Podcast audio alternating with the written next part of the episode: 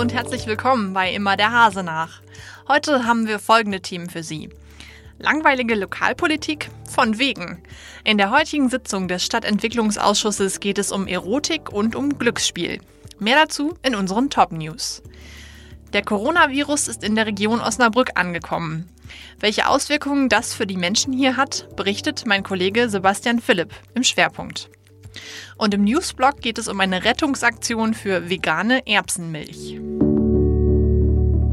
Sie hören immer der Hase nach, den Podcast aus der NOZ Lokalredaktion am Donnerstag, den 5. März. Heute mit Luisa Riepe. Sexshops, Spielhallen und Erotikbars. Die soll es in der Nähe des Osnabrücker Nikolai-Zentrums auch in Zukunft nicht geben, zumindest wenn es nach Stadtbaurat Frank Otte geht. Im Stadtentwicklungsausschuss will er heute Abend über das Thema diskutieren. Mein Kollege Rainer Lahmann-Lammert ist dabei. Rainer, was haben denn die Stadtplaner überhaupt gegen solche Geschäfte in der Innenstadt? Die Stadt befürchtet, dass so ein Viertel einen Trading-Down-Effekt erleiden könnte. Das heißt, dass sich vorrangig solche Geschäfte ansiedeln und die äh, ja seriöseren Geschäfte nach und nach verschwinden. In diesem Fall gab es ja tatsächlich einen konkreten Anlass, warum die Stadtplaner aktiv geworden sind, oder? Ja, es wurde mal vor einiger Zeit bekannt, dass in einem damals, glaube ich, gerade leerstehenden Geschäft möglicherweise eine Spielhalle eingerichtet werden könnte. Und da sahen viele natürlich schon den Tod der Kranstraße heranrücken. Äh, es ist jetzt nicht dazu gekommen. Ich weiß jetzt auch nicht genau, was sich da im Hintergrund noch alles abgespielt hat, aber um auf Nummer sicher zu gehen, will die Stadt jetzt den Bebauungsplan ändern und solche Vergnügungsbetriebe, wie man auch sagt, ausschließen. Wie kann die Stadt denn überhaupt Einfluss darauf nehmen, welche Geschäfte jetzt in der Innenstadt zum Beispiel angesiedelt werden? Mit einem Bebauungsplan kann man sehr genau festlegen, was erlaubt ist und äh, zum Beispiel Wohnbebauung festlegen oder eine gewerbliche Nutzung. Und bei einer gewerblichen Nutzung kann man auch sagen, diese bestimmte Art von Geschäften wollen wir hier nicht haben. Das kann man in einem Bebauungsplan so festschreiben. Vielen Dank, Rainer, für deine Erklärung. Im Stadtentwicklungsausschuss geht es heute Abend ja nicht nur um den Nikolaiort, sondern auch um einen berüchtigten Bereich im Osnabrücker Stadtteil Schinkel. Ich bin also schon ganz schön gespannt, was du morgen aus dem Ausschuss zu berichten hast. Heute kam die Nachricht, die von allen Osnabrückern in den letzten Tagen wohl schon befürchtet wurde. Es gibt den ersten Fall eines Corona-Infizierten in der Region. Mein Kollege Sebastian Philipp weiß da mehr. Sebastian, wer ist der Infizierte und woher hat er die Krankheit? Ja, wer er genau ist, wissen wir natürlich auch nicht. Ähm, aus gutem Grund. Ähm geht äh, der Gesundheitsdienst damit ja auch nicht hausieren. Was wir wissen, ist, dass es ein Mann aus dem Osnabrücker Südkreis ist. Und offenbar hat er sich bei einem Urlaub in den Alpen angesteckt.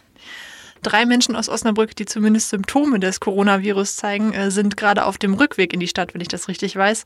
Die waren auf Skifreizeit. Was ist mit denen ja, genau. Es handelt sich dabei um eine Schülergruppe der integrierten Gesamtschule Eversburg hier aus Osnabrück.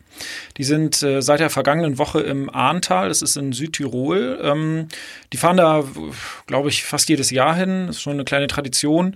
Aber eben in diesem Ahrntal hat sich ähm, ein Lehrer aus Berlin irgendwann in der vergangenen Woche oder in der Woche davor mit dem Coronavirus infiziert. Das steht fest. Also als er wieder da war in Berlin, hat er Symptome gezeigt, ist zum Arzt gegangen da wurde ein Abstrich gemacht und dann kam eben raus, ähm, der Lehrer aus Berlin hat sich mit dem Coronavirus infiziert.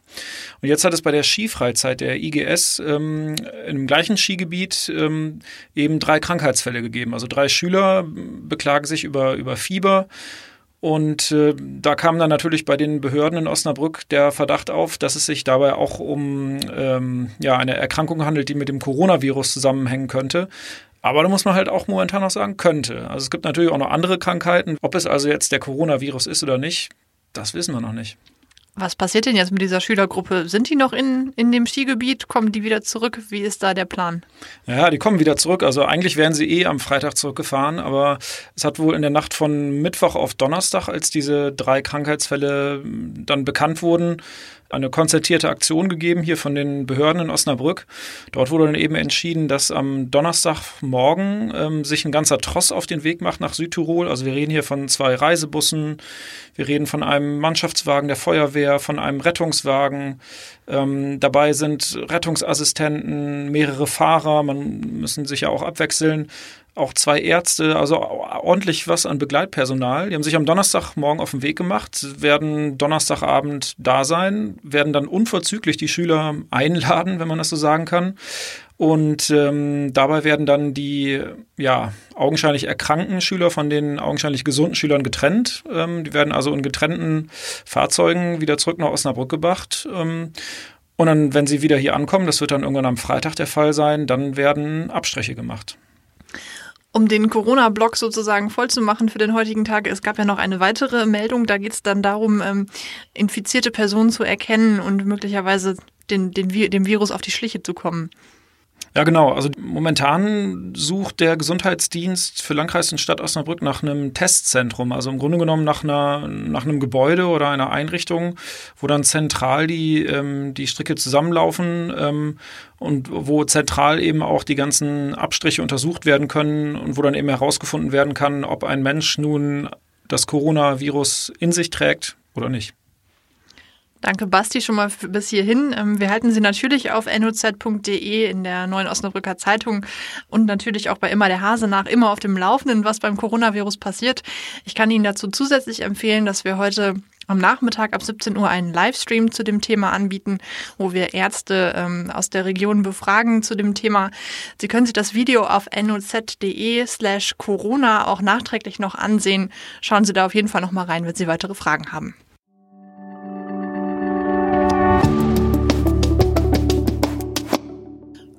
45.000 Liter vegane Erbsenmilch. Mit dieser Ware aus einem emsländischen Lagerhaus könnte man gut und gerne einen mittelgroßen Swimmingpool füllen. Aber genau solch eine Verschwendung von Lebensmitteln wollen die Osnabrücker Food Saver verhindern.